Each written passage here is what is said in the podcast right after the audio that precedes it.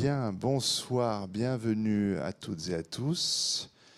Merci d'avoir euh, répondu présent à cette invitation formulée conjointement par les presses universitaires de France euh, et le Grand Palais pour un nouveau rendez-vous de la saison 5 de ces lundis du Grand Palais. On ouvre ce soir un nouveau cycle. Euh, un nouveau cycle qui, bien qu'imaginé par la petite et vaillante équipe de ces lundis du Grand Palais il y a plusieurs mois trouve un écho très fort dans l'actualité. Ce cycle s'intitule Croire au savoir Point.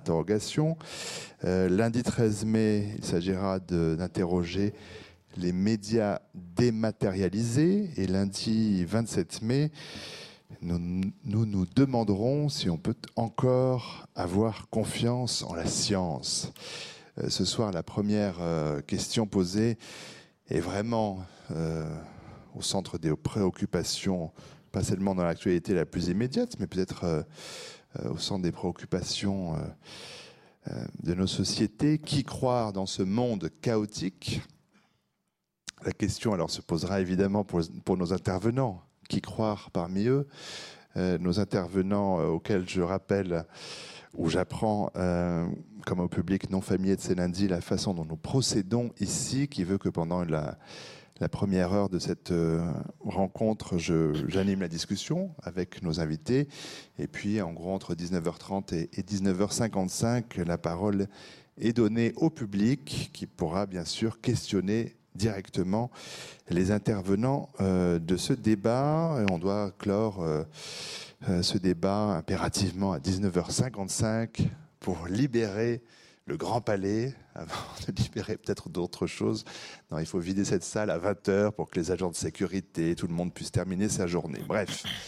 Alors, je présente dans un premier temps rapidement les intervenants du jour, en les remerciant en premier lieu d'avoir répondu à notre invitation en cette fin d'après-midi. Alors, euh, tout près de moi pour l'instant, Laurent Mauduit, écrivain, journaliste, cofondateur de Mediapart.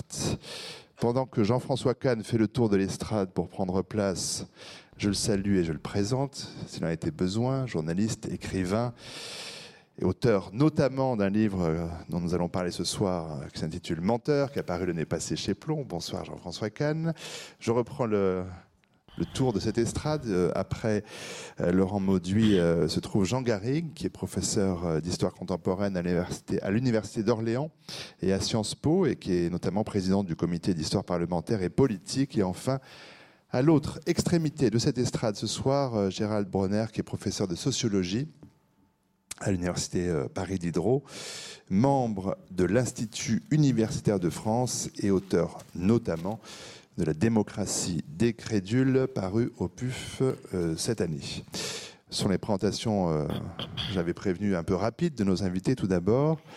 Je vais développer ces présentations. À propos de menteurs, on pourrait croire au vu de ce plateau 100% masculin que le mensonge est d'abord et avant tout une affaire d'homme. On verra si on reviendra sur cette question au cours de, de notre débat. Euh, je précise d'ailleurs que je vais bien sûr poser des questions aux intervenants. Euh, mais en insistant pour que chacun sur cette estrade se sente libre aussi euh, d'intervenir ou de réagir s'il le souhaite aux propos de tel ou tel intervenant. Je le rappelle à chaque fois, mais il ne s'agit pas de que chacun délivre une communication, mais bel et bien que la parole puisse circuler. Dans l'invitation, euh, un petit texte de présentation que j'ai pris l'habitude depuis quelques semaines de, de, lire, qui résume à grands traits les enjeux de la discussion qui va suivre. Mensonges des politiques et crise démocratique à quelques semaines du premier anniversaire de l'accession de François Hollande à l'Élysée. Le gouvernement tente de réparer les dégâts de l'affaire Cahuzac en annonçant des mesures visant à garantir la transparence, le respect de la loi et la probité. Ce débat donc, qui inaugure un cycle Croire et savoir ou savoir se propose de revenir sur les remous et enjeux euh, de la crise politique et morale actuelle, en interrogeant notamment euh, le rôle de l'emballement médiatique dans la perte de confiance des citoyens en leur gouvernant. On va faire un premier euh, tour de table pour mieux connaître nos invités, pour leur proposer une première question. Alors, Jean-François Kahn, je rappelle s'il est besoin. Donc, vous êtes journaliste, écrivain, historien, euh, que vous avez notamment fondé l'événement du jeudi, euh, puis Marianne, euh, que vous avez dirigé jusqu'en 2007. Le mensonge est une question qui vous préoccupe depuis longtemps. Si l'on regarde un peu votre bibliographie, on y trouvera dès 1989 une esquisse d'une philosophie du mensonge. une dizaine d'années plus tard, tout était faux en guise d'adieu au siècle du mensonge. Euh, alors peut-être pour commencer, vous pouvez rappeler à, notre auditoire qui sont les menteurs que vous interpelliez avec le titre de ces livres parus l'année dernière, Jean-François Kahn. J'interpellais pas particulièrement euh, des mensonges. Euh, je faisais le recensement des mensonges qui se sont entrecroisés pendant une période déterminée qui est euh, la, campagne électorale, enfin pendant euh, euh, un an et demi de campagne électorale, non pas pour dénoncer, démasquer, mais pour s'interroger sur la raison qui font, qui fait que, que le mensonge est devenu presque incontournable. C'est-à-dire, d'ailleurs, les gens le, les gens l'ont intégré parce que à chaque fois que euh, on, dit, finalement François Hollande, euh, pourquoi, pourquoi il n'a pas dit la vérité?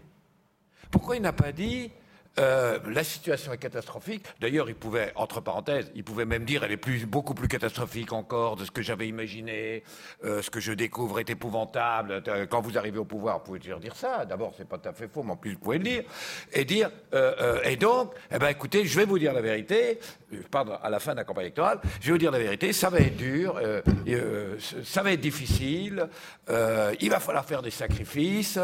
je vais pas vous raconter de blagues. Pas vous dorer la pilule, euh, mais, mais aussi ces sacrifices, d'accord, mais pour, voilà où je veux aller, voilà pour aller où. Alors, une des questions, c'est ça d'ailleurs, c'est, mhm. euh, euh, qui, n'a pas dit cela. Et quand, je, je, quand on dit cela, les gens disent, mais il n'aurait pas été élu. Tout le monde dit ça. Ça, ça me frappe beaucoup. Il n'aurait pas été élu. Donc, les gens ont intégré le fait que dans la politique, il faut mentir pour être élu. Je ne comprends même pas qu'ils votent dans ces conditions. Je ne comprends même pas comment ils peuvent encore croire à la démocratie. C'est intégré. Mais non, il n'aurait pas été élu. D'ailleurs, ils, vous ils ajoutent. D'ailleurs, vous avez bien vu, il y en a un qui a dit la vérité, il n'a pas été élu. Bayrou, il a, fait un score catastrophique. Or, je pense que c'est une double erreur. Je dis ça très rapidement. D'abord, je crois que s'il l'avait dit, hein, non seulement il aurait élu, mais il aurait fait un meilleur score que le score calamiteux qu'il a fait calamiteux. Il faut quand même pas oublier qu'il est parti avec 60% d'intention de vote et que quasiment il a été, c'est tout juste, il a été élu. Donc, il faut croire que sa campagne, entre nous, n'a pas enthousiasmé les gens, les a pas convaincus, etc. Donc au moins il y aurait eu quelque chose. Il les aurait. Euh, et il aurait fait un meilleur score. Alors on dirait, mais Bayrou, oui mais Bayrou, il suffit pas de dire la vérité. Bien sûr qu'il faut dire la vérité. Bien sûr qu'il faut secouer et il faut avoir le courage de dire, moi je vais vous le dire. Mais pour, pour dire, pour aller où Dans quelle perspective Avec quel objectif? Et donc, il y en a un qui n'a pas dit la vérité, et l'autre qui a dit la vérité, mais qui n'a jamais dit, et donc qui a dit qu'il fallait souffrir et faire des sacrifices, mais qui n'a jamais dit pour aller où, dans quelle perspective, avec quel objectif. Voilà. Euh, mais j'espère que tous ici euh, acceptent de croire qu'il est possible de faire de la politique en disant la vérité. Alors, euh, de François Bayrou, il sera question avec vous, bien sûr, mais avec Jean Garrigue aussi, hein, qui suit de près euh, cet homme politique, et notamment, on parlera de son dernier ouvrage en date. Je ne parle pas celui de Jean Garrigue, mais de celui de, François Bayrou, mais on y remet dans un instant. Laurent Mauduit, hein, puisque vous êtes euh, à côté de Jean-François Kahn, journaliste écrivain, bien sûr, spécialisé dans les affaires économiques, politique économique et sociale. vous travaillez donc à Mediapart, dont vous êtes l'un des cofondateurs, et puis vous venez tout juste de publier il y a 15 jours à peine, un livre qui s'intitule L'étrange capitulation aux éditions euh, euh, chronique des premiers mois de la présidence Hollande. on va y revenir à celui dans un instant, mais peut-être pour évoquer tout de suite l'affaire Cahuzac. C'est Mediapart qu'on a pendant de longs mois accusé d'être le menteur dans l'histoire, en dénonçant, disaient certains, sans preuve, un homme qui jurait de son innocence. Qu'est-ce que vous en enseignez ces quelques semaines euh, quelques mois entre le moment où Mediapart euh, sort cette affaire, des comptes en Suisse du ministre du Budget, les aveux de celui-ci et ses différentes conséquences, même jusqu'à jusqu'à ce soir, d'une certaine façon, Laurent Mauduit. Ça m'a confirmé dans un sentiment, et je vais un petit peu prolonger la réflexion de Jean-François Kahn, et il sait que j'ai assez trop d'estime pour lui pour que ce soit méchant, mais euh, ça m'a confirmé dans le sentiment que il y a plus, grave que, en fait, non pas le mensonge dont il parlait, ce dont parlait Jean-François Kahn, c'est de l'insincérité, ce qui n'est pas tout à fait la même chose. Parce que les opinions sont fluctuantes et je ne suis pas sûr qu'il y ait, sur la situation des finances publiques, sur euh, un regard objectif. Hein, il n'y a pas une vérité. Euh, voilà. Et la vraie, la vraie question du mensonge auquel je trouve les journalistes sont confrontés dans leur mission fondamentale qui est d'informer les citoyens, de remplir euh, leurs besoins de savoir, c'est de débusquer ce qu'on leur cache. Donc c'est euh, au-delà du mensonge, c'est ce qui est caché. Le vrai mensonge pour moi, c'est le mensonge qui est caché au public et ce que le public a le droit de savoir. C'est pas l'insincérité de euh, je, trouve que mon métier n'est pas de permettre de comprendre aux citoyens si, euh, dans le propos public sur euh, l'évaluation des déficits, est-ce que Bayrou est plus sincère qu'un autre? Non. La vraie question, c'est est-ce qu'on vous cache des choses lourdes sur la réalité du monde dans lequel on vit? Mon sentiment, c'est qu'il y a eu dans le travail des journalistes des productions de faits qui ont fait tourner totalement le regard des citoyens sur le monde dans lequel ils étaient. Euh, le travail du journaliste américain Seymour Hersh sur la réalité de la torture et du mensonge d'État sous la présidence Bush. Ce travail journalistique formidable dans un petit journal, le New Yorker, a totalement euh, a dévoilé le mensonge d'État et a montré ce qu'était la réalité euh, du système américain. Euh, je trouve que notre ambition à nous, à Mediapart, euh, sous la présidence Sarkozy, a été la même, donner à voir sur ce capitalisme non pas consanguin, sur ce capitalisme en fait qui a vécu en permanence dans un système de violation des règles de l'état de droit. C'est ce que révèle l'affaire Bettencourt, l'affaire Karachi, l'affaire Takedine. Et de ce point de vue, euh, notre travail a été, c'est comme ça que nous l'avons conçu, un travail d'enquête quand il y a eu l'alternance, mais avec les mêmes principes, donner à voir sur la réalité de l'entourage de Hollande, de ceux sur lesquels il s'appuyait. Et donc, euh, comment l'a-t-on vécu? Bah, Comme sous Sarkozy. Sous Sarkozy, on a été euh, injurié, insulté, comme d'ailleurs moi je l'étais au monde en d'autres temps. Et donc à l'époque, sous Sarkozy, c'était fasciste, trotskiste, enfin bon voilà. Euh, non, non, non, non, non, non, non, nous partageons la même culture professionnelle, Jean-François, c'est pour ça que je... Euh, et euh, bah, ça, a recommencé. Ça a recommencé. Et la leçon principale, et j'en viens, je réponds à votre question, ce qui était sidérant, c'est que ces insultes ou ces anathèmes euh, qui sont monnaie courante quand on essaie de faire honnêtement son travail indépendant. Euh, la surprise, c'est que la surprise ou la tristesse, c'est que euh, les mêmes moqueries sont venues d'une partie de notre profession dont le métier devrait être le même. Et donc, au lieu qu'on mutualise nos efforts ensemble, il y, a les courses au scoop, mais une fois qu'on sort le premier scoop, dans une démocratie saine, les autres journaux devraient faire aussi leur office là, en dehors de quelques journaux qui partagent avec nous une conception, euh, euh, Marianne, euh, Le Canard enchaîné ou quelques autres, des preuves, des preuves, des preuves. Voilà, il y a eu, vous vous souvenez de cette séquence un peu pitoyable, plus que ça, plus que des moqueries. Il y a eu des opérations, comment dire, indignes d'une démocratie, avec des cabinets de conseil en communication qui ont exploité euh, euh, les faiblesses de certains journalistes pour arriver à un titre du journal du dimanche, La Suisse blanchie Cahuzac, opération barbouzarde. Pour une fois qu'on blanchissait pas en Suisse. Et voilà.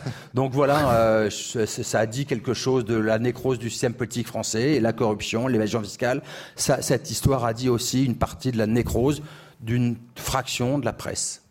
Alors, euh, je vois que Jean Garrigue prend beaucoup de notes. J'avais quelques questions à lui poser, mais je lui demandais peut-être d'abord de réagir, mais en, précisant que vous êtes euh, normalien, professeur d'histoire contemporaine à l'Université d'Orléans et Sciences Po, je l'ai dit tout à l'heure, président du comité d'histoire parlementaire et politique, directeur de publication de la revue euh, Parlement. Directeur également de collection Cliopolis chez l'Armatan. parmi vos nombreuses publications, on peut citer notamment Le boulangisme, ouvrage paru au seuil il y a une vingtaine d'années déjà. les scandales de la République de Panama Clearstream, ça c'était au Nouveau Monde édition en 2010. Les patrons et la politique, 150 ans de liaison dangereuse chez Perrin en 2011. Et l'année passée, au seuil, les hommes providentiels, histoire d'une fascination française. J'ai donc quelques questions pour vous, mais je sens que vous avez envie de réagir déjà. Non, je, beaucoup de ce qui a été dit euh, rejoint l'analyse d'un historien qui, forcément, euh, c'est ma profession, je, vais prendre un tout petit peu de, recul par rapport à, ce qui a été dit et m'interroger sur, mais ça rejoint tout à fait ce qui a été dit, sur les systèmes qui, au fond, euh, favorisent le mensonge. Parce qu'au fond, le, mensonge, il est inhérent euh, à l'âme humaine, il est inhérent à l'exercice du pouvoir politique depuis, euh, depuis la Grèce antique. simplement, il faut s'interroger sur, sur, ce que les systèmes permettent dans le registre du mensonge et à la façon dont ils pourrait permettre de réguler le mensonge, de le débusquer, de, de, l'exorciser euh, éventuellement. Et euh, moi, ce que, je constate dans euh, ce système qui est celui de, la Ve République, pour ne parler que, que, des 50 dernières années, c'est que c'est un système qui, vous le savez, a induit une bipolarisation extrême de la vie politique, que cette bipolarisation extrême, elle induit le manichéisme, hein, puisqu'elle elle confronte, elle oppose deux camps qui doivent se situer l'un par rapport à l'autre, qui au fond cartélisent la vie politique, puisque ces deux grands partis, ces deux grandes forces euh, euh, ont fait main basse sur l'État en réalité, sur tous les pouvoirs de, de l'État. Et cette cartélisation, ce manichéisme, il entraîne évidemment ce dont on parlait tout à l'heure, c'est-à-dire l'insincérité. Il est impossible pour un homme de gauche de dire que ce que propose la droite est, bon et, réciproquement.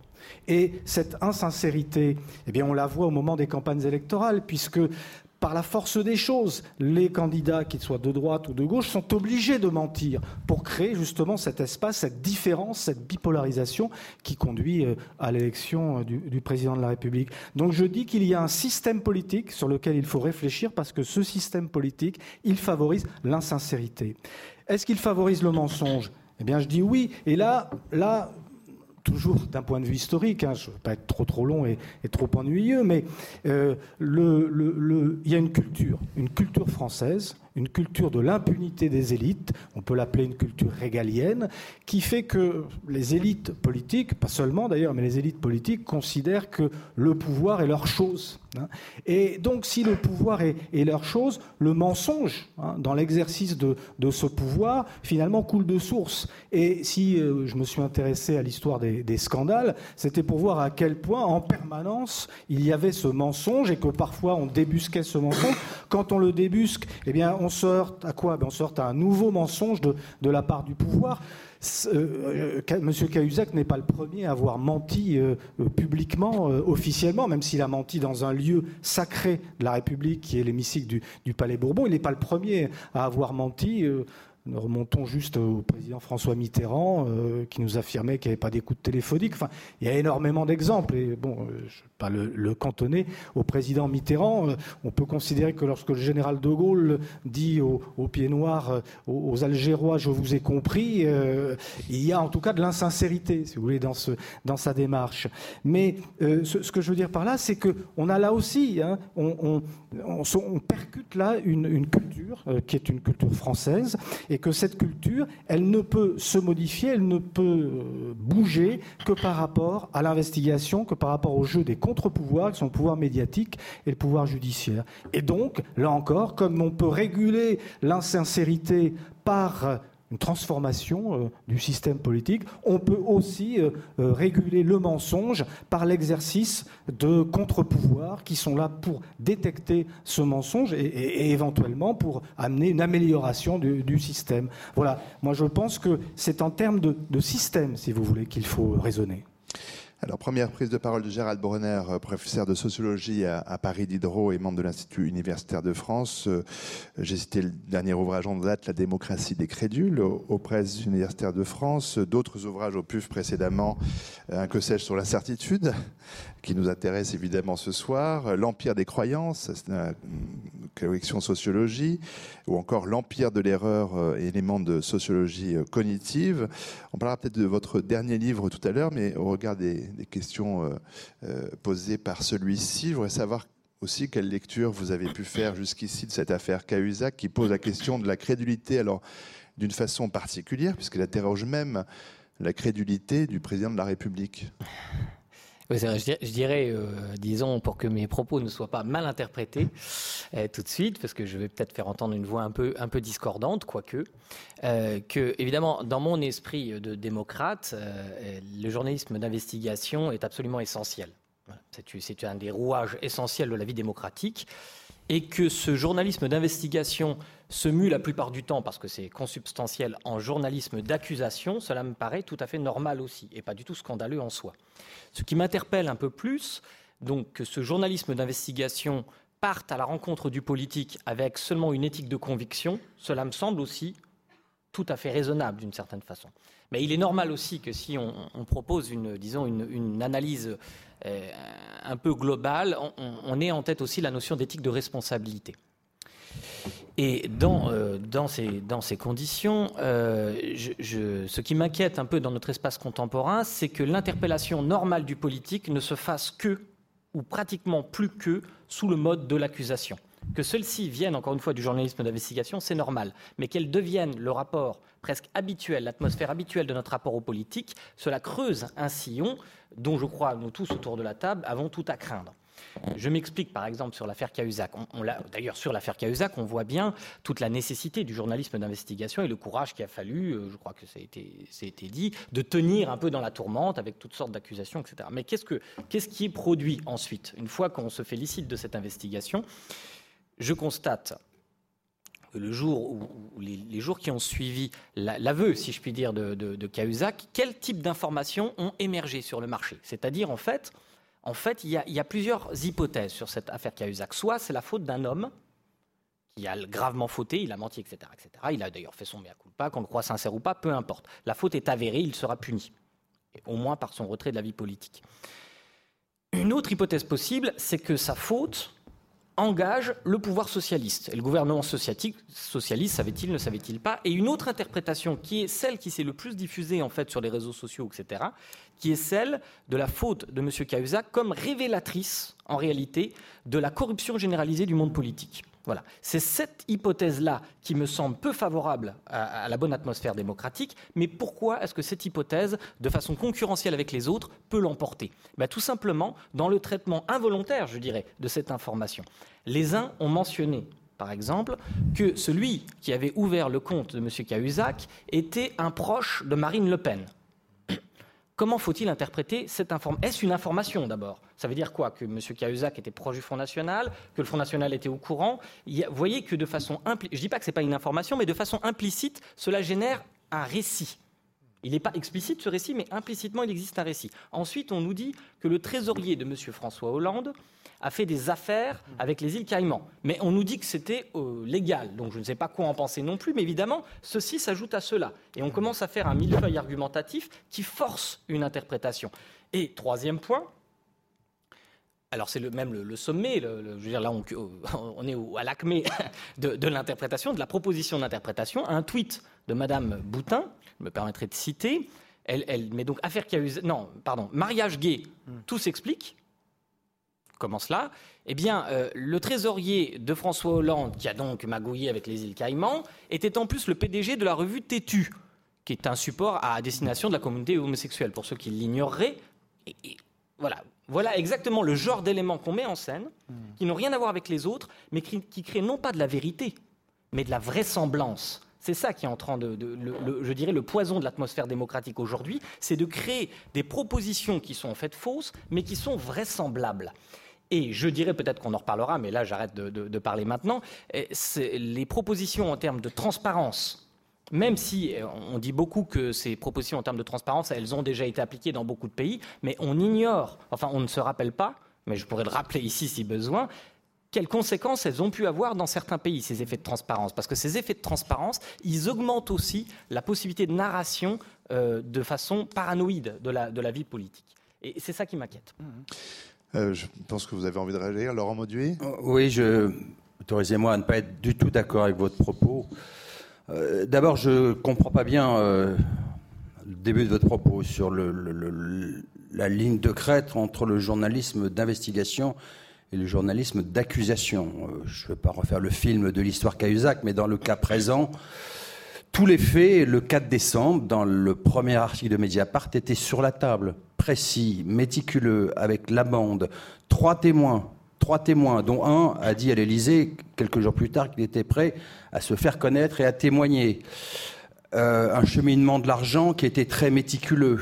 Euh, à Genève, à l'UBS, la banque Rail, ensuite le départ vers Singapour, tout était précis. Donc, euh, mais non, mais c'est, euh, euh pas le rapport. Je, voilà, non, non, mais je, il y avait une accusation, c'est non, non, mais, pas, pas non, mais, de porter une Il y a un glissement dans votre propos du journaliste d'investigation au journaliste d'accusation. Je n'ai pas vu dans l'affaire Cahuzac de journalisme d'accusation. Bah je n'ai vu. Autorisez-moi juste à terminer mon propos. Non, vous interprétez mal ce que j'ai dit. C'est pourquoi. Alors, je vous, vous rectifierez dans ce cas-là. Vous rectifierez. Euh, donc je n'ai pas vu de journaliste d'accusation, j'ai vu un journalisme de complaisance ou euh, un journalisme de gouvernement qui a tenté à, faire des opérations de communication épaulées par des agences de communication pour dire non, il n'y a rien, il n'y a rien à voir. Et le débat porte non pas sur la réalité de la fraude, mais sur des méthodes du journalisme indépendant. Au-delà de cela, euh, ensuite, vous surfez sur votre propos pour dire, mais ensuite, il y a une sorte de, de, de description euh, subliminale qui tend à acheter le discrédit moi, je pense à l'inverse qu'il y a parfois des phénomènes d'inhibition qui fait qu'on ne veut pas voir euh, la réalité de la corruption. Euh, il y, a eu des travaux faits par des journalistes remarquables. Je pense à, Antoine Payon qui a fait un livre formidable sur ces 600 milliards qui échappent à, à une enquête. Observée qu'en France, les journalistes, et je pense que c'est un tort, n'ont pas eu la vigilance sur l'ampleur de la corruption. Euh, parce que c'est vrai que les méthodes politiques sont pas les mêmes en France, par exemple qu'en Allemagne. Prenez en Allemagne, il y a une culture en Allemagne qui fait que sur la fraude fiscale, il y a eu des pratiques politiques assumées par les dirigeants qui ont fait qu'on a la puissance publique a infiltré les réseaux des fraudeurs. Ils ont acheté des, fichiers euh, révélés parfois par des agents des banques, ce qui fait que tous les fichiers des fraudeurs HSBC ont été connus. En France, non. En France, on a une culture de l'opacité. D'opacité, j'ai employé un terme sévère tout à l'heure, mafieux ou néo-mafieux. Souvenez-vous qu'en France, jusqu'en 1996, euh, les pots de vin étaient payés par les contribuables qui ne le savaient pas. Il suffisait qu'une entreprise du CAC 40 qui voulait corrompre un agent public à l'étranger le déclare à la direction des douanes ou des impôts pour que ceci vienne, que le pot de vin vienne en réduction de l'impôt sur les sociétés. Système mafieux. La corruption adossée à l'accord de l'État. Je termine juste sur une chose. Sur HSBC, les fichiers, les fichiers qui sont arrivés en France, donc il y avait euh, euh, plusieurs centaines de noms. Vous savez quel était le comportement de la France. Euh, ce n'a pas été un comportement proactif comme en Allemagne. On a juste accepté, le gouvernement a montré au président des commissions parlementaires la liste des gens, mais la liste n'a pas été rendue publique et il a fallu que la justice se batte dans des conditions beaucoup plus dures qu'en Allemagne. Donc voilà, je pense qu'il y a un manque de vigilance et de pugnacité de la, presse parce qu'il y a une vraie corruption. Je pourrais être beaucoup plus long si vous le vouliez, mais on, regarde le capitalisme italien parfois en disant qu'il est mafieux ou néo-mafieux, qu'il y a une économie de l'ombre liée à la pauvreté et la mafia populaire. Je pense qu'il y a un système oligarchique en France néo-mafieux, où la corruption, je pourrais vous parler pendant des heures de, BNP Paribas dans les paradis fiscaux, sur lequel il y a une forme de, de, timidité euh, de la presse. Alors, avant de donner la parole euh, dans un instant à Jean-François Canet, peut-être une précision de Gérald Brunner en expliquant que justement, c'est vraiment l'objet de votre livre, La démocratie des crédules, c'est de savoir comment l'information se fabrique à partir de faits euh, vrai ou faux, hein, qui s'accumulent comme ça dans l'espace euh, euh, social, qui peuvent forger une opinion et donc conduire à des, à des décisions, décisions politiques. C'est aussi la question de comment l'information est validée. On est vraiment dans la question de ce soir. Hein, qui croire et comment se forger une opinion Oui, euh, alors juste d'un mot, parce que je ne vais pas rebondir à l'infini, mais, mais, oui, je crois qu'il y a un malentendu. Quand je parle de journalistes d'accusation, ce n'est pas, pas du tout indigne dans mon, dans mon esprit. Vous, vous, portez une investigation, donc une accusation potentielle que vous démontrez avec des preuves euh, très, très bien assises, en l'occurrence, et qui sont révélées de vraies. Mais donc, euh, ce n'est pas, pas du tout péjoratif dans, dans, ma bouche. En revanche, la lecture ensuite apocalyptique qui est, qui, qui, est faite de cette réalité de la corruption supposée de la, de la, de la politique, moi, je, je, connais bien moins le sujet que vous, donc je ne m'avancerai pas sur ces terres qui seraient minées pour moi. Mais je constate qu'en revanche, ce discours, il ne touche pas seulement la sphère politique. Aujourd'hui, pas qu'en France, d'ailleurs, dans toutes les démocraties. Mais la méfiance s'est emparée de l'opinion publique à propos de la plupart des sphères du pouvoir, que ce soit les sphères politiques, ça c'est bien connu, et les récents sondages montrent d'ailleurs que mon introduction elle est peut-être presque obsolète, c'est encore pire que ce que j'avais décrit. Euh, mais c'est le cas aussi pour les médias, puisque vous êtes autour de cette table des hommes de médias, sachez que les Français n'ont pas du tout confiance en vous. Et pour la euh, science, ce sera l'objet du débat. Euh, Donc je ne vais, pas rentrer sur la science, qui est le sujet qui me préoccupe le plus en réalité, mais l'expertise scientifique, l'industrie, etc., etc. Tout cela crée des dommages collatéraux terribles, pas seulement en termes d'atmosphère, mais je pourrais vous dire par exemple comment la, couverture vaccinale tend à baisser et crée des milliers de morts dans, dans les prochaines générations mécaniquement en raison précisément de la diffusion de croyances suspicieuses à propos d'un certain nombre de propositions scientifiques. Et l'argument est toujours le même. L'argument, il ressemble à celui que je viens d'entendre, c'est-à-dire on aligne un certain nombre d'exemples qui sont tout à fait réels. Mais ces exemples n'ont de valeur démonstrative que si on accepte de les contrebalancer par un certain nombre d'exemples qui les contredisent. Et là, on voit véritablement si on peut parler de corruption généralisée ou pas. De la même façon que pour la science, tout de même, je prendrai cet exemple, on peut facilement mettre en scène toutes les erreurs dans l'histoire des idées de la science. Il y a un cimetière d'erreurs. Tout le monde le sait dans la science. Ce n'est pas pour autant qu'il n'y a pas un progrès de la connaissance. Donc je crois que pour raisonner encore une fois, ce n'est pas du tout le travail du journalisme d'investigation. C'est normal que, je pense, le journalisme d'investigation focalise son attention sur ce genre de faits. Mais il est normal aussi que nous, excusez-moi, nous essayons de prendre de la hauteur et de contrebalancer l'ensemble pour voir si on est bien dans la situation qu'on nous décrit. Alors, un autre aspect du débat euh, intéresse Jean-François Kahn, qui souhaitait prendre la parole. Je, je voulais réagir sur trois choses qui ont été dites, que je suis assez d'accord. Euh, d'abord, sur le. Très juste, sur cette remarque qu'il y a un rapport entre la généralisation de l'insincérité et le système bipolaire. Hmm. Ou plus exactement, euh, quelle est la pratique collective qui ne permet pas de dire la vérité? C'est la guerre. Par définition, vous ne pouvez pas dire la vérité dans la guerre. Vous ne pouvez pas, si vous montez à l'assaut euh, euh, pour euh, planter votre baïonnette dans la bite du, le bite du type d'en face. Faites du vous ne pouvez pas vous dire, d'accord, mais cela dit, c'est aussi un père de mm. famille, mais il aime aussi les spaghettis carbonara et il lit les trois mousquetaires comme moi. Non. si c'est un autre vous, vous ne pouvez pas le tuer. Donc, euh, c'est un horrible, c'est un salaud, c'est un chacal, c'est un époux. De la même façon, d'ailleurs, euh, que vous ne pouvez pas euh, monter en ligne, aller à la guerre en disant d'accord, c'est l'ennemi, mais enfin, il n'a pas totalement tort, et moi j'ai des torts, etc. Non, vous avez la raison intégrale. C'est le. Donc dès lors qu'on a inventé, à cause de notre système institutionnel, un système où, à tous les, ça s'appelle le système majoritaire, où à tous les niveaux, président de la République, à tous les niveaux, y compris législative, c'est un, un bloc contre bloc, et 49% égale zéro, donc vous êtes mort. Donc, un duel avec un mort à la fin, c'est la guerre. Si c'est la guerre, on ne peut pas dire la vérité. Ça, on ne sortira pas de ce système tant qu'on ne, passera pas une sorte de sixième république qui permettra justement de revenir à euh, une confrontation musclée, dure. Mais c'est pas la guerre. Euh, le remarque sur l'erreur, c'est tout à fait juste. Au fond, euh, le mensonge, c'est quoi? On a toujours tendance à confondre. Et moi-même, dans le premier livre que j'ai fait, j'ai eu cette tendance-là, un petit peu. Euh, le, mensonge et l'erreur. Qu'est-ce que le mensonge? Le mensonge, c'est la protection de l'erreur.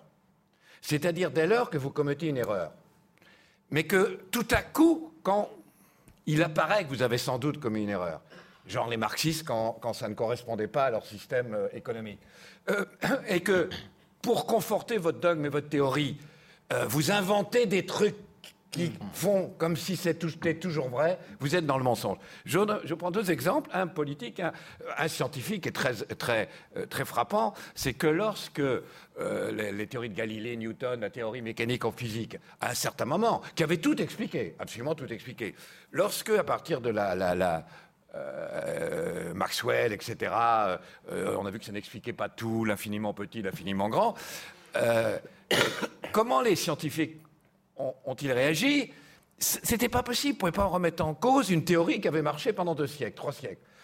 Alors ils ont commencé à inventer des trucs pour que ça marche toujours. Ils ne se sont pas dit peut-être que ça marche plus. Ils ont dit il faut inventer des trucs. Et en particulier, ils ont inventé, on l'a oublié, mais l'éther. C'est-à-dire qu'en en- en- en vérité, il y avait une soupe, on était dans une soupe qui était l'éther. Or, l'existence de cette soupe qui s'appelle l'éther faisait que euh, la théorie mécanique en physique pouvait s'expliquer, pouvait marcher, le rapport entre la masse euh, et, la distance, etc. Et c'est typique. Or, quand, euh, au moment de l'élection présidentielle, Copé et l'UMP dit euh, c'est terrible la politique de Hollande, c'est une politique de laxisme total. Ils vont foutre l'argent par les fenêtres et ça va nous coûter en six mois euh, 250 milliards. Rappelez-vous le chiffre, il y avait euh, un écran, 250 milliards et en trois mois ça va être la Grèce. C'est- On peut admettre que c'était une erreur. C'est vrai qu'il y a une habitude de la gauche d'être un peu laxiste le plan financier, etc. Très bien. En l'occurrence, sais pas ce qui se passe, et en l'occurrence, c'est plutôt l'inverse, le problème qui se pose. Eh bien, il continue à le dire. Il continue de le dire. C'est absurde. C'est délirant. Mais il continue à le dire. Et là, voilà, c'est- je crois que c'est bon. La deuxième, euh, euh, troisième aspect, c'est, là, je, l'ai dit rapidement, c'est que quand même, il y a cette idée que, d'accord, vous parlez de vérité et de mensonge, mais euh, finalement, la vérité est relative. La vérité est relative. Vérité d'aujourd'hui, euh, pas vérité demain, ce qui est vrai on oublie quand même cela. Oui, la vérité est relative, mais le mensonge est absolu. C'est-à-dire que tout est vérité et dépassable, mais ce qui a été démontré être faux est toujours faux. Le mensonge n'est pas relatif. C'est-à-dire que la vérité est, est quelque part, le mensonge est un état, la vérité est un moment. Il n'y a pas de vérité, il y a des moments de vérité. Mais ces moments de vérité, en, re- en revanche, elles, elles- elles- elles ébranlent un état qui est un état de mensonge, qui reste un état de mensonge. Et enfin, un dernier élément, euh, et je, je suis tout à fait d'accord avec ce que dit M. Mauduit, euh, et, et là aussi, même, euh, même scientifiquement, ça se, ou philosophiquement, ça se vérifie, cette idée qu'il faut aller la chercher, la vérité, qu'elle ne nous est pas donnée. Au fond, l'information qui consiste à essayer d'aller chercher une vérité, de la capter, euh, hein, de la tirer, c'est- ça implique presque toujours un vol. L'information implique le vol. Elle ne vous est pas donnée, jamais comme ça. C'est vrai la- pour toutes les raisons qu'il a dit. C'est évident que, que, que- la mafia ne va pas se donner comme mafia. C'est évident que euh, le crime ne va pas se donner comme, comme, euh, comme crime. Mais d'une façon plus globale, qu'est-ce qu'une société, par définition, tisse le voile derrière lequel elle tisse ce qui est inacceptable euh, à, à l'intérieur d'elle-même? Vous imaginez une société qui se donnerait... Déjà, nous, déjà la nature a fait qu'on ne se donne pas avec les tripes à l'air, qu'on ne se donne pas avec les intestins à l'air, avec le foie à l'air. Et ça n'a pas suffi. Elle nous a tissé la peau et ça n'a pas suffi. On a mis un vêtement dessus. Donc une deuxième peau. Au point qu'un chirurgien, s'il veut, veut atteindre la vérité pour vous guérir, il doit d'abord déchirer le vêtement et déchirer la peau. Eh bien, c'est la même chose euh, dans, dans- la politique ou, dans l'innovation. Il faut déchirer le vêtement et il, faut absolument euh, déchirer la peau. Parce que, en effet, la société ne peut pas se donner telle qu'elle est, ça serait insupportable. C'est-à-dire, si elle se donnait avec ses injustices, avec ses inégalités, avec ses violences, avec ses horreurs, ça serait absolument insupportable. Mais en même temps, hein, euh, et c'est les journalistes, ça veut dire quoi? C'est la critique, entre autres, du positivisme, qui dit la vérité, c'est ce que je vois. La vérité, c'est ce qui, est devant moi. La vérité, c'est voilà, c'est ça. Bon, très bien. Euh, or, les journalistes, j'en finirai là. Les journalistes, c'est pour ça qu'ils sont, ils réagissent très très mal quand on va chercher une vérité qui n'apparaît pas. Ils sont, Alain Duhamel étant un bel exemple, positivistes. Ils sont profondément positivistes. C'est vrai, je l'ai vu. C'est vrai, j'y étais. Moi, je peux vous raconter, j'étais grand reporter. Si je vous racontais, si on a peut-être l'occasion dans le débat, si je vous racontais des choses que j'ai vues et qui étaient totalement faux, ou même des choses où j'ai rien compris alors que j'y étais, et c'est les gens qui n'y étaient pas qui m'ont expliqué ce qu'il en était, je pourrais vous prendre euh, euh, beaucoup d'exemples. Mais pour vous montrer le, le poids du positivisme, c'est que même dans les livres de classe, par exemple, on raconte, on vous explique que Galilée a eu la, le- comment dirais-je, l'idée de la loi de la loi d'inertie, la théorie de la loi d'inertie, qu'il a eu l'idée en faisant une expérience du haut de la tour de Pise, en faisant tomber euh, un, un- un kilo de plomb, un kilo de, de, de plume. Comme ça, il a vu que le, qu'il tombait à la, à la même vitesse. Mais s'il avait fait l'expérience, ça n'aurait pas marché, il ne tombait pas à la même vitesse, puisqu'il y avait le frottement de l'air.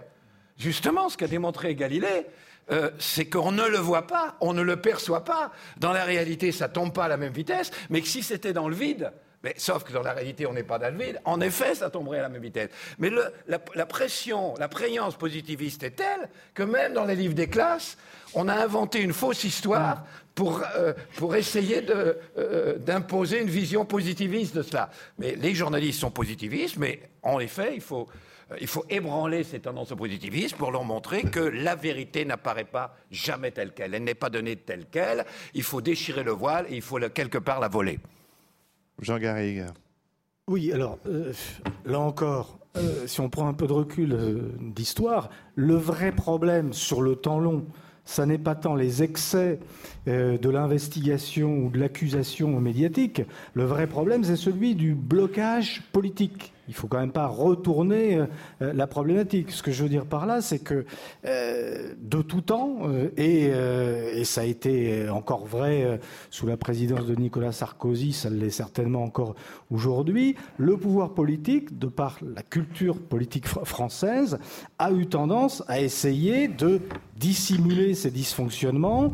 Et lorsque euh, la presse essayait de s'insinuer dans les rouages qu'on lui laissait euh, euh, eh bien, euh, je ne parle même pas du, système judiciaire qui, jusqu'à il y a une vingtaine d'années, une trentaine d'années, a été totalement euh, domestiqué par le pouvoir politique, jusqu'à donc une trentaine d'années, il était très difficile pour les contre-pouvoirs de jouer leur rôle. Or, c'est ça la question. La question, elle est là. Une démocratie, c'est le jeu du pouvoir, de pouvoir institutionnel confronté à des contre-pouvoirs. Il faut que ces contre-pouvoirs puissent jouer leur rôle.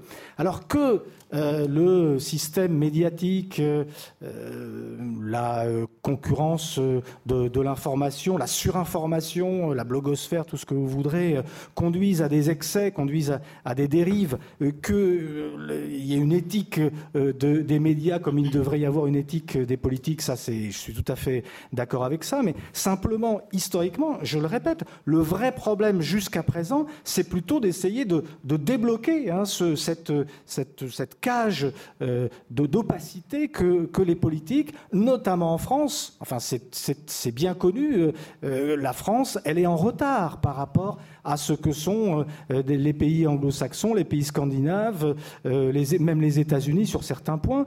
Euh, il est évident, par exemple, que l'affaire l'affaire Cahuzac, est-ce qu'elle aurait existé s'il y avait eu à la base une, autorité dotée de véritables pouvoirs, capable d'inventorier avant sa mise, avant son entrée en fonction, le, patrimoine, les revenus, d'investiguer vraiment sur ce qu'était le, patrimoine, la richesse de, de, de Monsieur Cahuzac Euh, moi, je pense que la, question n'est pas tant de, dénoncer euh, les dérives euh, médiatiques, et on voit d'ailleurs ce, que ça, peut, donner, la dénonciation de ces dérives, les injustices et finalement la, réhabilitation d'un média qui a été beaucoup attaqué. Je ne suis pas là pour le, défendre, il, le fait bien mieux que moi, mais simplement, la, vraie question n'est pas là. Je pense que la question de, de la citoyenneté, la question du divorce entre les élites politiques et les citoyens, enfin les citoyens que, nous sommes, c'est d'abord la question du respect d'un certain nombre de règles, la question d'un certain nombre de, règles éthiques, euh, la question d'un fonctionnement qui puisse être, je le répète, ne parlons même pas d'éthique, mais la question d'un fonctionnement qui puisse être contrôlé, vérifié par les autres pouvoirs. J'y reviens toujours. C'est voilà, nous sommes dans une démocratie, donc nous sommes un ensemble de contre-pouvoirs, les individus, les, médias, la, justice, etc., etc., qui fonctionnons avec le pouvoir, euh, les pouvoirs institutionnels. Et il faut se doter d'instruments pour que soient euh, régulés ces pouvoirs. Parce que sinon, évidemment, tout est possible, toutes les dérives sont possibles, la suspicion est possible. Alors au passage, le tous pourri, le tous pourri, il, existait dans les années 1880 lorsque 150 députés et sénateurs étaient accusés d'avoir été corrompus par, le canal de Panama. Et au passage, je rappelle qu'à qu cette époque-là, sur les 150 dont il était à peu près avéré qu'ils avaient, les historiens l'ont prouvé, qu'ils étaient coupables, il n'y a eu qu'un qui a été, qui a été condamné. Et le procureur général de l'époque avait tout fait pour étouffer l'affaire. Donc, vous voyez, on a là des, contre-pouvoirs qui doivent jouer leur rôle. Et je trouve qu'il est assez dangereux euh, de la part euh, des euh, chercheurs de toutes sortes, des experts que nous sommes, des intellectuels, etc., du, corps social. Il est, dangereux de, mettre sur un même plan, si vous voulez, les excès de l'investigation et les dérives qui provoquent cette investigation. Je crois qu'il faut quand même faire des choix à un moment donné, des choix de citoyens. Et moi, je suis plutôt quand même du côté de ceux qui essayent d'aller vers euh, la régulation, vers le contrôle, vers la, vérification, vers l'exercice des contre-pouvoirs. Il ne s'agit pas des hommes, hein, il s'agit des pouvoirs et la façon dont on peut euh, jouer, réguler ces pouvoirs. Peut-être qu'à propos de, divorce et de citoyens, on peut en venir aussi, Laurent Maudu, à votre euh, dernier livre en date, puisque Là, les, derniers, euh, les dernières études d'opinion montrent euh, un divorce euh, extrêmement fort de, l'opinion avec le président de la République, fort dans sa rapidité aussi par rapport au moment de son élection. On pourrait dire que les ouvriers de Florange, ou dans une autre mesure le, secteur du monde culturel, a vu, ou ont vu leur crédulité bien peu récompensée. votre livre, évidemment, L'étrange capitulation fait écho au titre du livre de Marc Bloch, L'étrange défaite. On pourrait dire aussi étrange reniement, mais ça renvoie à ce que disait Jean-François Kahn au début euh, de, ce, ce débat. Comment est-ce que vous comprenez alors que non seulement le changement n'est pas été pour maintenant, mais a priori pour, euh, jamais euh, Est-ce qu'il faut effectivement mentir pour être élu? C'est comme ça qu'on expliquerait la politique menée depuis 11 mois par le président de la République? Je ne vais pas reprendre ce que disait Jean-François Kahn, j'étais d'accord tout à l'heure avec lui. Euh, je pense que les... c'est vrai quand on fait l'histoire de, presque de cette première année, euh, il y a beaucoup de reniements. Euh, donc il y a la trahison de Florange, qui est l'une des plus spectaculaires, puisque vous vous souvenez, le 27 février, François Hollande monte sur un camion à Florange et dit aux ouvriers Je ne ferai pas comme Sarkozy à Gandrange, à 15 km de là. Et vous vous souvenez la promesse de Sarkozy, c'est je sauverai Gandrange. Euh, et François Hollande, à l'époque, explique aux ouvriers sidérurgistes qui l'écoutent voilà ma conception de la politique, de l'éthique, de la politique, de la sincérité, c'est que je, c'est le respect de la parole donnée. Donc, euh, je vous dis que je sauverai Florange, et je vous dis comment. Et à l'époque, il dit, eh bien, ce sera simple, on prendra une loi qui forcera à vendre, euh, qui forcera un groupe qui veut fermer une filiale rentable ce qui est le cas de Florange. Florange, c'est le nec plus ultra, la vitrine de la haute technologie française en manière de sidérurgie. C'est pour ça que Mittal voulait Florange pour capter la technologie et ensuite la délocaliser vers les centres de production. Donc c'est un vrai mensonge et une vraie, trahison parce que c'est vrai que l'un des événements marquants de, je trouve, en tout cas en télévision de 2012, c'est euh, l'émotion, les pleurs d'Édouard Martin sur l'insincérité, et là, pas l'insincérité, le mensonge. Alors, il y a cet aspect-là, et on peut poursuivre en disant que... Si, vous découvrez... Si vous découvrez qu'Édouard Martin, j'adore, c'est un type formidable, Édouard Martin, mais si vous découvrez qu'Édouard Martin est sur la liste du Parti socialiste aux élections européennes, vous verrez qu'il n'y a pas de limite à la compromission. Certes, certes.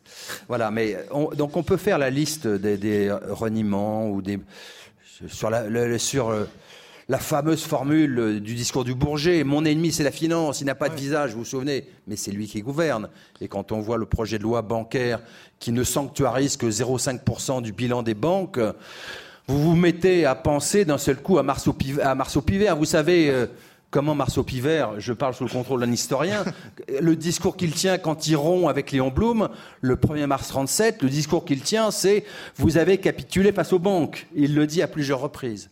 Donc il y a cet aspect-là qui renvoie à la personnalité de François Hollande, mais je pense que donc c'est le mensonge ou le reniement ou l'accommodement, mais après tout, comme la politique est faite souvent de ce genre de, de, de, de mauvais comportement. C'est pas ça le plus important. Le plus important, à mon avis, renvoie à quelque chose de beaucoup plus profond, qui est l'évolution du Parti socialiste dans un univers qui est le capitalisme anglo-saxon, euh, un capitalisme beaucoup plus tyrannique que le capitalisme rhénan des années antérieures, le capitalisme des Trente Glorieuses, qui est marqué par, euh, qui pousse les socialistes à une forme d'impuissance terrible et vous vous souvenez du cheminement de Jospin, 97, il arrive avec un programme très énergique de gauche, maintenant on dirait de gauche radicale, 35 heures payées 39, taxe Tobin, euh, rétablissement de l'autorisation de licenciement, et puis ça finit par les privatisations jusqu'aux privatisations des autoroutes. Et j'ai le sentiment que le comportement de que Hollande commence là où Jospin a fini, et que cette impuissance encore plus forte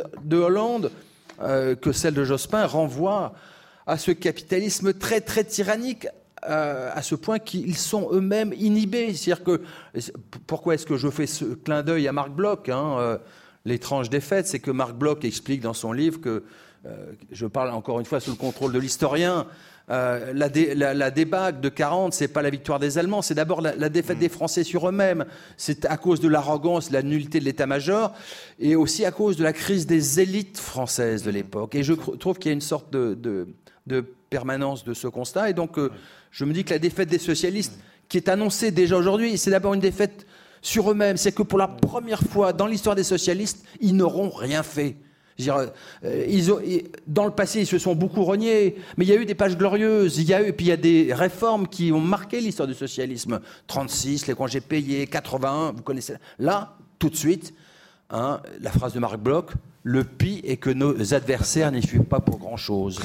Je trouve que c'est un peu la même histoire. Donc c'est au-delà du mensonge, ça renvoie à ce qu'est l'époque d'aujourd'hui. Jean-François Claire. Je vais dire une petite chose, parce que, j'ai fait en effet, il y a un, livre qui s'appelle Menteur, hmm. sur les mensonges, mais euh, deux mois après, euh, j'en ai fait un autre, tout petit, pas cher, exprès pas cher, qui s'appelait La catastrophe du 6 mai, 2012. La catastrophe du 6 mai 2012 je, vous dis euh, la vérité, j'ai voté Hollande au deuxième tour. Mais j'ai quand même fait au même moment la catastrophe du 6 mai 2012. Et qu'est-ce que je décrivais Exactement ce qu'il vient de dire? C'est-à-dire, mot pour mot, j'ai dit, voilà, il a dit, euh, euh, mon ennemi, c'est la finance. Eh bien, vous allez voir, compte tenu de ce qu'ils sont, de ce qu'ils ont montré, de, de, ce qu'est la social-démocratie, de ce qu'elle est devenue, etc. Eh bien, voilà ce qui va se passer. Et je décrivais très exactement ce que euh, vous dites là. Euh. Et j'ajoute que j'ai une journaliste, ça va m'intéresser. Je ne sais pas si ça m'intéressait la salle, mais ça m'intéressait lui. j'ajoute, j'ajoute qu'il y a une journaliste euh, très importante, enfin très connue du monde, qui m'a téléphoné, c'est très intéressant. Bon, c'est un peu provocant ton livre, c'est très intéressant. je, vais essayer de, je vais demander qu'on te fasse un interview, etc. Elle m'a dit ah non, le chef du service politique, il n'en est pas question. Mais je te fais une critique. Ils n'ont jamais passé la critique. Il n'y a pas eu un mot parce qu'ils ont dit on ne peut pas dire ces choses-là dans le monde. Alors, peut-être pour, euh, non pas pour faire un, meeting, hein, parce que c'est pas du tout la question, mais je le disais tout à l'heure qu'il y a Jean Garrigue et Jean-François Kahn, un, homme qui vous intéresse, François Bayrou, euh, alors, qui a retrouvé récemment une visibilité médiatique un peu inespérée euh, à l'occasion de la sortie d'un livre qui s'appelle La vérité en politique. Donc, il faut dire qu'il y avait vraiment pour lui un un heureux euh, hasard, on va dire ça comme cela. Euh, alors il ne s'agit pas de, dire ici pourquoi il faut croire ou pas croire euh, François Bayrou, mais d'une façon plus générale, effectivement, vous avez écrit notamment Jean Garrigue un article sur ce livre sur le site Atlantico que, chacun, chacun peut lire. Qu'est-ce que c'est que cette parole-là et qu'est-ce qui pourrait faire qu'on pourrait croire cet homme-là plutôt qu'un autre? À qui vous posez cette question? D'abord à Jean Garrigue, je reviens vers vous, Jean-François Kahn, qui va être impliqué autrement, vous. Voilà. Moi, je n'ai aucune implication, c'est simplement un, regard euh, euh, d'historien. Euh, ce qui est intéressant dans la démarche de, François Bayrou, c'est d'abord qu'il y a une certaine cohérence maintenant depuis une dizaine d'années dans un combat qui, relève un peu du et c'est étrange pour un homme du, centre qui relève beaucoup plus de la tradition gaulienne en réalité que de celle de sa famille politique et qui consiste à se mettre dans une situation d'extériorité par rapport à cette bipolarisation dont je parlais tout à l'heure, qui est paralysante, et on le voit bien, et qui conduit à un François Hollande à mentir, bien sûr, sur, euh, pendant sa campagne électorale, sur, sur, la politique qu'il allait mener. Donc, qui le conduit à prendre une situation d'extériorité et euh, à envisager un grand dessin pour la France, hein, qui, au fond, euh, si je l'ai bien compris, s'adosserait à une sorte de plateforme reposant sur l'unité nationale, une sorte de, programme commun qui ferait un peu l'unanimité sur voilà, euh, des ambitions euh, fortes et adossées à la vérité, ou en tout cas au constat le plus lucide possible d'une situation, constat qui, dans la mesure où il est débarrassé justement de ces contraintes de l'affrontement bipolaire, de ces contraintes polémiques qui paralysent l'exercice de, la lucidité, justement, lui permet de euh, trouver voilà, un horizon qui soit celui du rassemblement. Euh, le problème, c'est que cet euh, héritage gaulien, euh, voilà, il se réfère à une personnalité hors norme, alors dans une période de crise, mais dans une, personnalité qui bénéficie d'une légitimité. Et là, je rejoins un peu ce que j'avais essayé de dire à propos des, hommes providentiels, qui rejoint une légitimité historique, qui est celle de l'homme de l'appel du 18 juin, etc jusqu'à présent, ce qu'on a vu de euh, l'œuvre et de la euh, carrière politique de François Bayrou, c'est qu'au fond, euh, cette légitimité n'a pas su la conquérir. Euh, je passe outre les problèmes de construction partisane qui, je le répète, sont dans ce système bipolaire complètement euh, figés et, quasiment impossible pour lui. Il est impossible pour lui de, constituer une véritable force politique. En revanche, l'adhésion à un homme, ça c'est possible. Mais l'adhésion à un homme, ça repose, je le répète, sur une légitimité. La légitimité historique, il ne l'a pas. Euh, la seule légitimité qu'il a, c'est précisément celle de la vérité celle d'être l'homme qui a toujours dit, euh, le vrai. Et voilà dans quelle euh, situation, euh, je dirais, historique, hein, pour le coup, on, se situe. Voilà comment moi je vois François Bayrou. Mais je le répète, on est dans, une situation encore totalement ouverte, puisque les hommes providentiels semblent se bousculer un peu au portillon. On reparle de, Nicolas Sarkozy, euh, peut-être d'un futur euh, Premier ministre euh, à poigne pour, pour les socialistes, peut-être de François Bayrou lui-même. Donc là, on est dans un, dans un tournant quand même, dans un, moment politique qui est très intéressant par rapport justement à cette capacité à dire la vérité. Et je reviens au thème de la, de, la séance aujourd'hui. Qui croire. Qui croire. Euh, Peut-être avant qu'on propose à la salle d'intervenir, si vous avez envie quand même, Jean-François Kahn, d'expliquer pourquoi effectivement vous avez choisi, vous, euh, euh, de vous investir alors complètement, hein, en vous soumettant au suffrage pour les, élections européennes, sous l'étiquette Modem, élu et vous êtes désisté pour votre colistière, ce qui était, ce qui était prévu. Pourquoi cet homme-là plutôt qu'un autre? Pourquoi avoir envie de croire en lui? D'abord, pour des raisons qu'il vient de dire, je j'ai soutenu Bayrou, euh, présidentiel, les deux fois. Euh, j'avoue que je suis très content, euh, je veux dire, de l'avoir fait. Étant donné ce que je vois, étant donné la situation, je peux vous dire que tous les jours, je me dis, bah dis donc, que, que, je suis content? Tu, quoi, tu imagines, si j'avais voté Sarkozy ou Hollande, je devrais porter le fardeau. Là, je suis très content, je me sens très léger. Enfin, pas pour le pays. Non. Cela étant.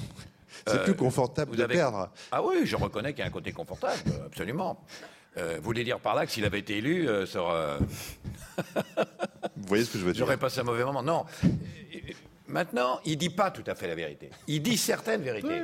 Euh, bon, d'abord, il dit, il dit certaines choses absolument vraies. Il dit certaines choses sur la vérité pour lui, mais que, par exemple, Mauduit peut contester. Mais c'est sa vérité, c'est déjà important de dire quelque chose qui est sa vérité, même si on ne la conteste pas. Il, ne, il dit aussi, à mon avis, deux choses qui ne sont pas la vérité pour des raisons tactiques, qui est le problème c'est que quand il dit, euh, une fois qu'il a dit tout ça, il faut l'union nationale, il ne peut pas le croire.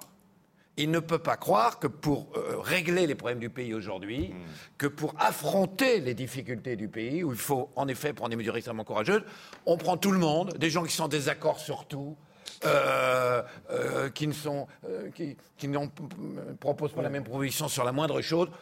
Ah, et ça ouvrirait en plus d'ailleurs un, espace formidable aux extrémistes. Il ne peut pas le croire, il ne peut pas le penser. Il sait que c'est dans l'air, il sait que les Français le veulent, il sait que c'est populaire, et donc il le dit, mais il ne peut pas le penser. Autre chose est de dire, et là même Mauduit serait d'accord avec moi, autre chose est de dire, dès lors qu'on a un projet, je pense à De Gaulle, je pense à Madès France, je pense qu'on a un projet très clair, là on doit dire d'où vous venez? Que vous veniez de la droite, de la gauche, du centre, si vous êtes d'accord avec ce projet, pour qu'on le fasse ensemble, alors on le fait ensemble. Et entre nous, c'est autrement plus cohérent que de dire on va gouverner à gauche alors qu'on est en désaccord sur tout. Ah oui, oui, oui. Ou on va voter à droite, on va gouverner à droite alors qu'on est en désaccord sur tout. Qu'est-ce qui est le plus cohérent? Gouverner à gauche alors qu'on est en désaccord sur tout, à droite en désaccord sur tout? Ou il dit vous venez de la droite ou de la gauche ou du centre, mais on va être d'accord sur l'essentiel. Donc là, il ne le dit pas. Et le deuxième euh, euh, aspect qui n'est pas euh, qui n'est pas une vérité, il ne peut pas ignorer que ce n'est pas une vérité. C'est que dans une période de crise paroxystique comme celle d'aujourd'hui, on ne peut pas dire que la solution, elle est au centre. Euh, là aussi, c'est que c'est sa famille, les gens qui votent pour lui, ils l'espèrent. Mais on ne peut pas dire qu'aujourd'hui, on a envie quelque chose qui est en- entre deux eaux, qui est au milieu. Euh, on a besoin. simplement, euh, pour reparler, c'est le problème de la vérité. La vérité, elle n'est quasiment jamais au milieu. Entre le SS et le résistant, elle n'est pas au milieu. Entre le stalinien et l'antistalinien, elle n'est pas au milieu. Simplement, il se trouve que dans certains cas, elle est là, dans certains cas, elle est là, dans certains cas, elle est ailleurs, dans certains cas, elle est au-delà, mais elle est quasiment jamais au milieu. Mais surtout dans une période comme celle que nous vivons, nous avons en effet besoin d'un rassemblement hors des clivages sur un vrai projet, ni union nationale, ni un centrisme mou. Alors, on va proposer au public présent, s'il le souhaite, de, prendre la parole. Il suffit de lever la main et on vous donne un micro. Mais si euh, le temps que la première main se lève, peut-être me retourner euh, à nouveau euh, vers Gérald Bronner pour poser. Alors, monsieur lève la main. Allez, je vous laisse intervenir tout de suite. Je garde ma question sous le coude, Gérald Bronner. Monsieur, on vous écoute. Oui, bonjour. Ma question concerne en fait le sujet, c'est-à-dire la question posée, c'est qui croire dans un monde de chaos? Or, aujourd'hui, le monde que nous connaissons est vraiment un monde authentiquement de chaos? N'est-il pas faussement de chaos? C'est-à-dire que les informations qui circulent ne sont-elles pas en fait organisées dans des flux qui sont aujourd'hui très massifs, qui nous submergent et en fait que nous percevons comme du chaos. Alors, qui va répondre Peut-être que pour le coup, Gérald Bronner, ça vous concerne cette question plus directement. Eh oui, un peu.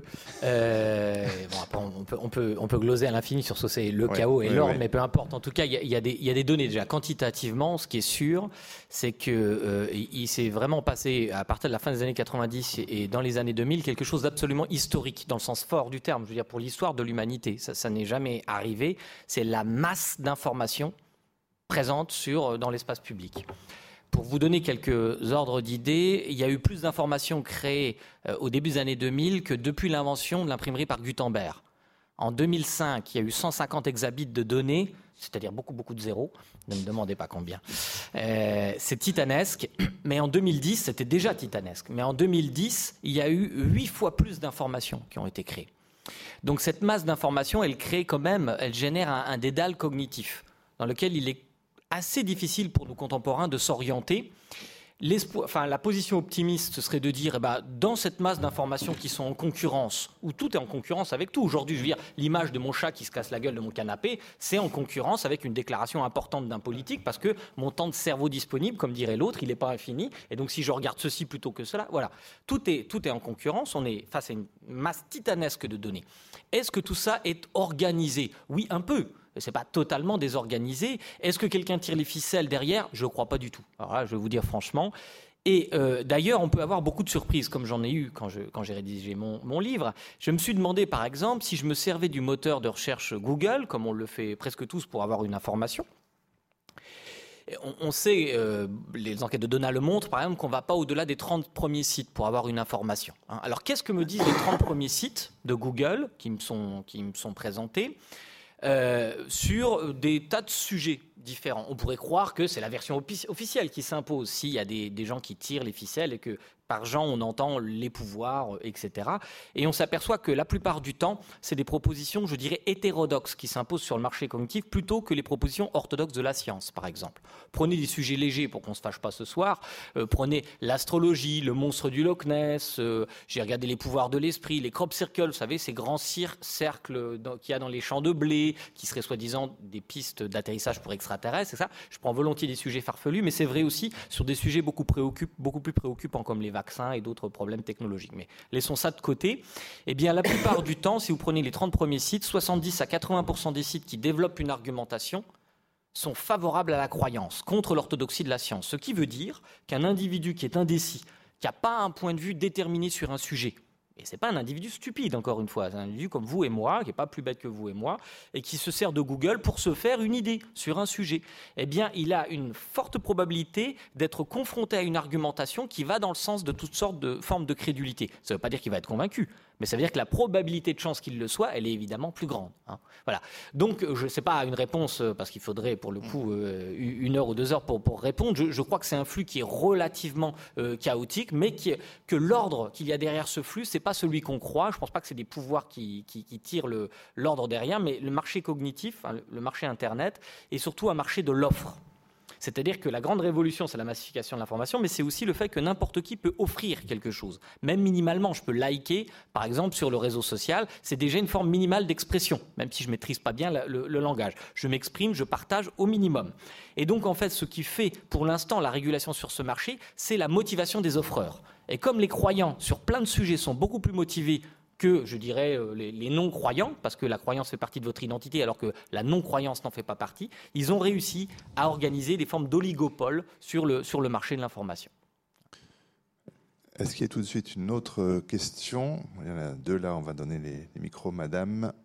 Et ce sera le monsieur au premier rang ensuite. Pour madame, s'il vous plaît. Merci. Merci. Bon, votre débat m'a beaucoup intéressé, mais je trouve que ça ressemble beaucoup à ce que j'entends en ce moment euh, dans d'autres émissions. Et ce qui me gêne beaucoup en ce moment, c'est que je trouve que dans les médias, on n'approfondit pas les sujets. On entend beaucoup de débats, mais les sujets ne sont pas approfondis. Bon, je prends par exemple cet exemple sur Florange. Vous le présentez comme ça, rapidement. Mais moi, j'ai cru comprendre, puisqu'il y a eu une émission sur Arte, que c'était très complexe, ce problème-là. Alors, moi, je, trouve qu'en ce moment, il y a une ambiance dans les médias où on critique tout. Bon, très bien. Aussi, je suis pour l'esprit critique. euh. Mais je trouve qu'on parle de tout et de rien et qu'on n'approfondit pas. Et euh, je trouve que c'est une ambiance en ce moment un petit peu désagréable. Voilà. Première remarque. Deuxième remarque, euh, je trouve que là, vous avez parlé depuis tout à l'heure, sans faire allusion à l'Europe. Or, nous sommes en Europe et nous avons des gros problèmes. Il n'y a pas qu'en France qu'il y a des problèmes. Donc, nous savons très bien que nos gouvernements, qu'ils soient de droite ou de gauche, sont quand même intégrés à l'Europe. Que on ne fait pas, entre guillemets, ce qu'on veut. Que c'est une nouvelle situation politique. Donc, c'est très important d'y faire allusion. Or, dans votre débat, je n'ai pas vraiment entendu parler de ça. Vous avez critiqué le gouvernement français. Bon, c'est normal, c'est votre rôle, vous êtes journaliste. Bon, mais euh, il y a autre chose derrière. Il y a l'Europe, il y a la situation, entre parenthèses, très difficile économiquement. Et on sait très bien que quel que soit le gouvernement, il ne fait pas exactement ce qu'il veut. Voilà, c'est ma question. Alors, je crois que ça a été évoqué d'une certaine façon en creux dès le début, hein, quand on dit euh, il faut- mentir pour être élu. Effectivement, il ne faut pas parler de ça, sans doute aussi pour être élu. Peut-être Laurent Mauduit Oui, Un euh, mot rapidement sur les deux, deux points que vous soulevez. euh, le, le débat nous amène à faire- dire des choses de manière concise, donc euh, je suis sensible à votre critique. Pour un journaliste, dans la presse de qualité, il ne suffit pas, il ne faut pas dénoncer. euh, il faut donner les faits pour que les citoyens comprennent. Et donc c'est vrai que sur Florange, euh, je le dis de manière immodeste, Mediapart a fait une enquête formidable parce que derrière Florange et derrière surtout le système Mittal, Mittal en fait n'est qu'un prête-nom. Euh, Mittal, c'est une création de Goldman Sachs. Donc euh, dans la financiarisation de l'économie, rentrer dans le détail du fonctionnement de Mittal et comment il s'est adossé à Goldman Sachs, la plus sulfureuse des banques, au cœur de la crise financière qu'on vit depuis 2007. Euh, Voilà, donc euh, je- mon propos était raccourci, mais euh, je le conçois comme ça. Oui, parce qu'il s'agissait, je le rappelle, de parler de, de la question du mensonge ou de la crédulité. Et on parlait non pas de la façon dont fonctionne Florange, Mittal et l'industrie sidérurgique, mais le- le- de la promesse d'un politique en Voilà, campagne. ici, voilà. hein. Et la, la, la, la, la- la seconde. Ça vous convient alors je... C'est le sujet du débat. C'est c'est la question de. C'est pas la, la sidérurgie, c'est vraiment. Non, mais madame, on, on vous entend pas sans micro, c'est pardon. Mais je vous Voilà. laisse poursuivre. Non, et le, le- je- j'entends votre, votre remarque sur la question européenne. euh, les marges de manœuvre sont contraintes, mais ça ne minimise pas, je trouve, euh, les constats qu'on peut faire sur le manque de sincérité ou les mensonges ou l'impuissance des politiques, parce que euh, même à l'échelle de l'Europe, même, même en mettant de côté la question de l'Europe, il y a beaucoup de leviers de la politique économique qui sont du ressort français. Je pense à la grande promesse, qui était l'une des promesses phares vraiment radicales de François Hollande, la révolution fiscale. Recréer un impôt mmh. citoyen progressif. Mmh. Progressif. Hein euh, Or, euh, et ça passait par la fusion, je ne vais pas faire la technique fiscale, mais de l'impôt sur le revenu et de la contribution sociale généralisée, ça il n'a même pas été fait mention dans la déclaration de politique générale du Premier ministre. Ça a été oublié. Et donc euh, voilà, donc euh, on, est, on ne vit pas seulement sous contraintes. On a les contraintes qu'on accepte soi-même. Jean-François Kahn. Je, je, suis là, je ne suis pas d'accord euh, avec Laurent Mauduit sur le problème de Florence. Je, il se trouve que je connais le problème de Florence tout simplement parce que le drame a éclaté quand j'étais candidat aux élections européennes je l'ai suivi. Dans le Grand Est, justement. J'ai été chez eux, j'ai été les voir. Je suis resté 48 heures euh, autour d'un feu de bois euh, dans, une occupation, dans, une occupation qu'ils ont fait de l'entreprise. J'ai été les rencontrer quand, quand, ils sont venus à Paris, etc. donc en fait, Edouard Martin sera candidat du MoDem aux prochaines élections. Non, non, non, c'est pas de la blague que je vous dis. Je crois savoir que... Bon, euh, en quoi je suis en désaccord? Je suis en accord sur un, avec l'idée que sur Florence, il y aurait une vérité sur Florence. Il y a, une complexité, comme vous l'avez dit, du problème. Euh, en particulier, tu, connais très bien, tu en as déjà parlé, le problème du glissement de la sidérurgie vers la mer, vers Dunkerque, vers Fos, etc. Euh, qui fait qu'on ne peut pas dire qu'il euh, y a une vérité sur Florence et que donc on mentit ceux qui n'ont pas accepté cette vérité. Donc ça, on ne peut pas dire ça. Je suis en désaccord. Simplement, c'est vrai aussi inversement. C'est-à-dire que quand ceux qui ont... Autrement dit, on ne peut pas dire que la solution, par exemple, de Montebourg ou la solution de Martin, c'est la vérité et que ceux qui n'ont pas accepté sont des traîtres, mais on ne peut pas dire, non plus, comme Hollande l'a dit et son Hollande, qu'il n'y a qu'une solution la leur et que euh, Montebourg et euh, Martin étaient des irresponsables. On peut dire ni l'un ni l'autre. C'est une incroyable complexité dont on ne peut pas parler ici, mais euh, on rentre, dans lequel rentre un certain nombre d'éléments absolument considérables. Euh, autre question Mais alors, excusez-moi. En revanche, ce qui est incroyable humainement, c'est ça, c'est le sujet. C'est à quel point leur a menti. Oui, c'est à quel hein. point. Quand vous y allez, c'est inouï. Vous avez, ces, vous avez cette sidérurgie qui est quand même impressionnante, ces usines, ces gros fourneaux, etc. Puis vous avez les grands bureaux, les grands bureaux de la direction. Et vous apercevez qu'il n'y a aucune liaison, aucun rapport, aucune information. Et qui sont là, eux qui boulonnent, qui travaillent depuis des décennies, qui attendent que les grands bureaux euh, euh, sur un coup de téléphone d'ailleurs de, de, de, euh, Mittal International, leur disent on va fermer, on va pas fermer, etc. C'est inouï. C'est un truc du 19e siècle, ça. Alors, question concise, puisque l'heure tourne, monsieur. La question, qui souhaitez-vous avoir à la mairie de Paris l'année prochaine? Il y a monsieur Bouteau, maire du deuxième. Il y a Rachid Dati, maire du 7e. De, Alors d'après M. Bouteau, son seul point commun, c'est qu'il n'y a pas de piscine ni dans le deuxième ni dans le septième. Ouais. On fera un débat sur les municipales l'an prochain, dans un autre lundi du Grand Palais, parce que c'est pas la question. Je crois que ah non, quelqu'un d'autre avait demandé le micro ici. Oui, monsieur. Moi, je ne sais pas, mais euh, le sujet, je suis venu ici parce que c'est qui croire dans ce monde chaotique.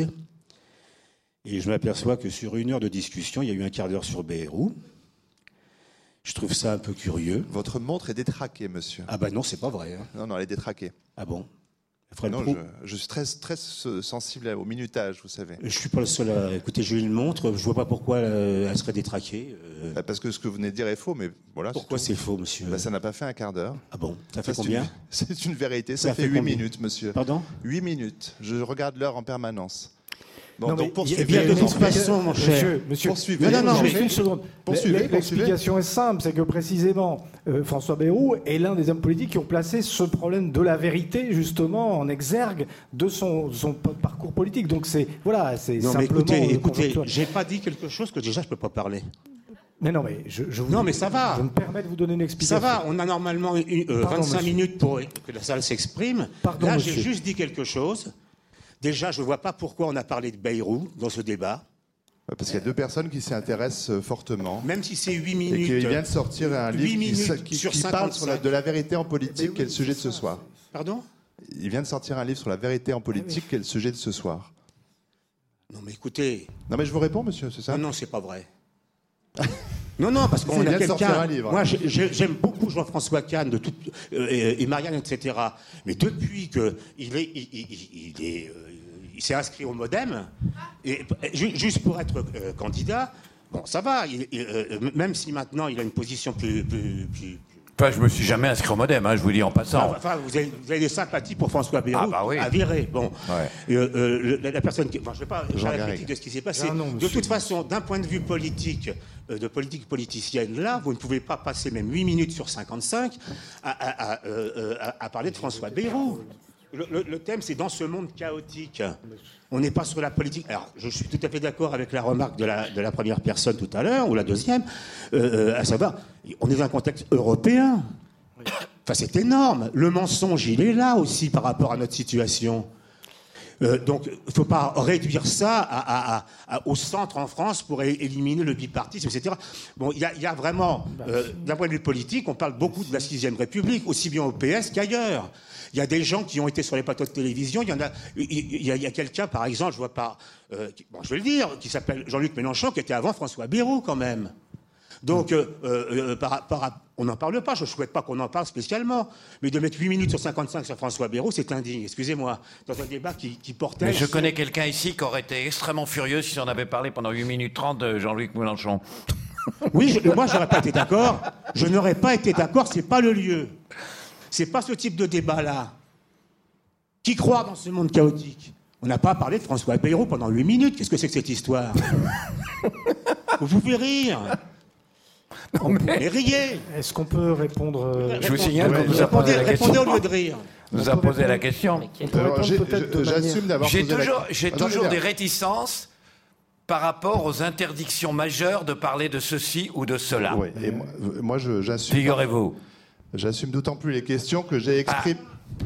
même si on avait parlé d'une salière une minute et que vous, ça vous auriez dérangé, je défendrai le droit d'avoir parlé d'une salière pendant une minute. Bon, et j'assume, j'assume évidemment pleinement mes questions et je suis, je suis le fautif.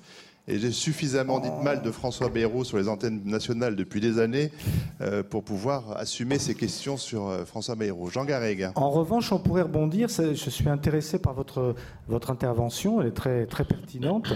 Euh, pour, pour, deux, deux, questions. Vous parlez de, de Jean-Luc Mélenchon. Effectivement, euh, bon, on n'a pas le temps aujourd'hui, mais ce serait, ce serait, très intéressant. Moi, je ne parle pas d'homme providentiel, je, je, m'intéresse justement à la relation de, de Jean-Luc Mélenchon à la vérité, justement et à la profération de, du mensonge. Je ne prends pas parti, hein, mais simplement c'est intéressant. C'est intéressant. Euh, je me souviens de, de Jean-Luc Mélenchon nous, nous disant qu'il avait gagné l'élection présidentielle. Donc voilà, c'est un rapport à la, à la vérité qui, est, qui, interroge précisément notre débat. Lui et d'autres, mais euh, je, pense que là c'est intéressant. Intéressant aussi ce que vous dites sur l'Europe, parce que l'Europe précisément, elle pose ce problème du, euh, grand dessin et du carcan dont je parlais tout à l'heure de, la bipolarisation. Parce que, précisément, euh, ne serait-il pas possible d'avoir un grand dessin européen pour un président de la République française? Mais, Sauf que c'est pas possible dans le contexte actuel, parce que le projet qui serait avancé par la gauche serait réfuté par la droite et, réciproquement.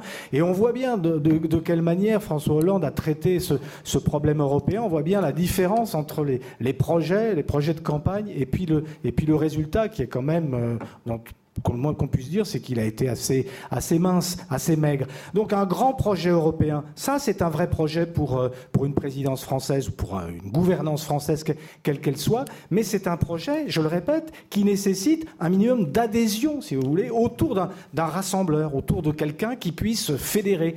Et dans le système actuel, ça me paraît tout à fait impossible. Et c'est là que je trouve votre intervention pertinente. si je peux me permettre. Je vais vous faire remarquer quelque chose qui est intéressant c'est qu'au fond, vous avez touché quelque chose, simplement vous ne l'avez pas dit ou vous ne s'êtes pas aperçu. Euh, c'est que ce que vous mettez en cause, et vous avez raison, c'est l'intitulé du débat. C'est qu'on ne devrait pas demander qui la solution. On devrait dire quelle la solution, mais pas qui. Le qui est terrible. C'est pas nous qui avons eu tort de parler de Mélenchon ou de Bayrou, etc. C'est que la question où il y avait un qui est, critiquable en soi. Nous, on a répondu aux questions, car en effet, c'est quoi, quoi, la question Et c'est pas qui. En ce qui concerne l'Europe, euh, vous avez raison, mais deux choses. Un, la, réponse, la réponse, parce qu'un des problèmes de l'Europe, c'est que quand vous faites une réunion sur l'Europe, il n'y a pas une entrée.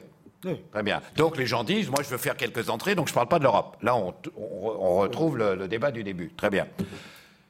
Et il n'y a pas une rentrée aussi parce que ce qu'on dit est imbitable. Mais voilà. Très souvent, technologique, ça. Or, il y a une question. Faut, elle est, alors là, là, elle est fondamentale. C'est il y a deux cohérences qui doivent se respecter. L'une, c'est la cohérence souverainiste, c'est un sens, c'est-à-dire une large fédération à l'anglaise où les, nations gardent leur caractère, leur originalité. L'autre, c'est le fédéralisme. C'est une autre cohérence. Faire une Europe qui n'est ni l'un ni l'autre, qui a les inconvénients de l'un et les inconvénients de l'autre, c'est absolument quelque chose d'absurde qu'il faudra dépasser. Et la question qu'on doit poser, c'est celle-là. Au point où on en est, quid? Euh, sans tabou, euh, sans diabolisation de l'un ou de l'autre, parce qu'on est dans la diabolisation de l'un ou de l'autre. Mais sans non plus laisser entendre que, attendez, on ne peut rien faire sur le plan national parce que l'Europe ou parce que la mondialisation. Parce que ça, c'est très dangereux. Parce que si on veut baisser les bras, si on veut considérer qu'on n'est plus maître de rien, qu'on peut plus faire de politique sur le plan intérieur, en effet, moi, il y a eu une mondialisation dans l'histoire, il y en a eu au moins deux, mais il y en a une Total, radical. Je crois qu'on ne peut pas être plus mondialisé, c'est l'Empire romain à son apogée. Tout, une architecture, une langue, une culture, un empereur, une religion, etc. Total. Et tout le monde connu. Ça n'a pas empêché 12 farfelus dans, dans un endroit extrêmement euh, improbable de l'Empire romain, je veux dire en Palestine, de commencer à dire des choses étranges du genre aimez-vous les uns les autres, les esclaves iront au paradis comme les maîtres, et que c'est pas la mondialisation qui les a écrabouillés, c'est eux qui ont imposé leur idée à la mondialisation. Eh bien, je crois ça encore aujourd'hui. Je pense que la mondialisation, elle n'empêche pas elle mondialise.